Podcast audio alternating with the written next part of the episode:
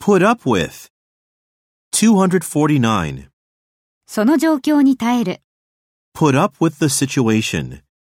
Put up with the situation.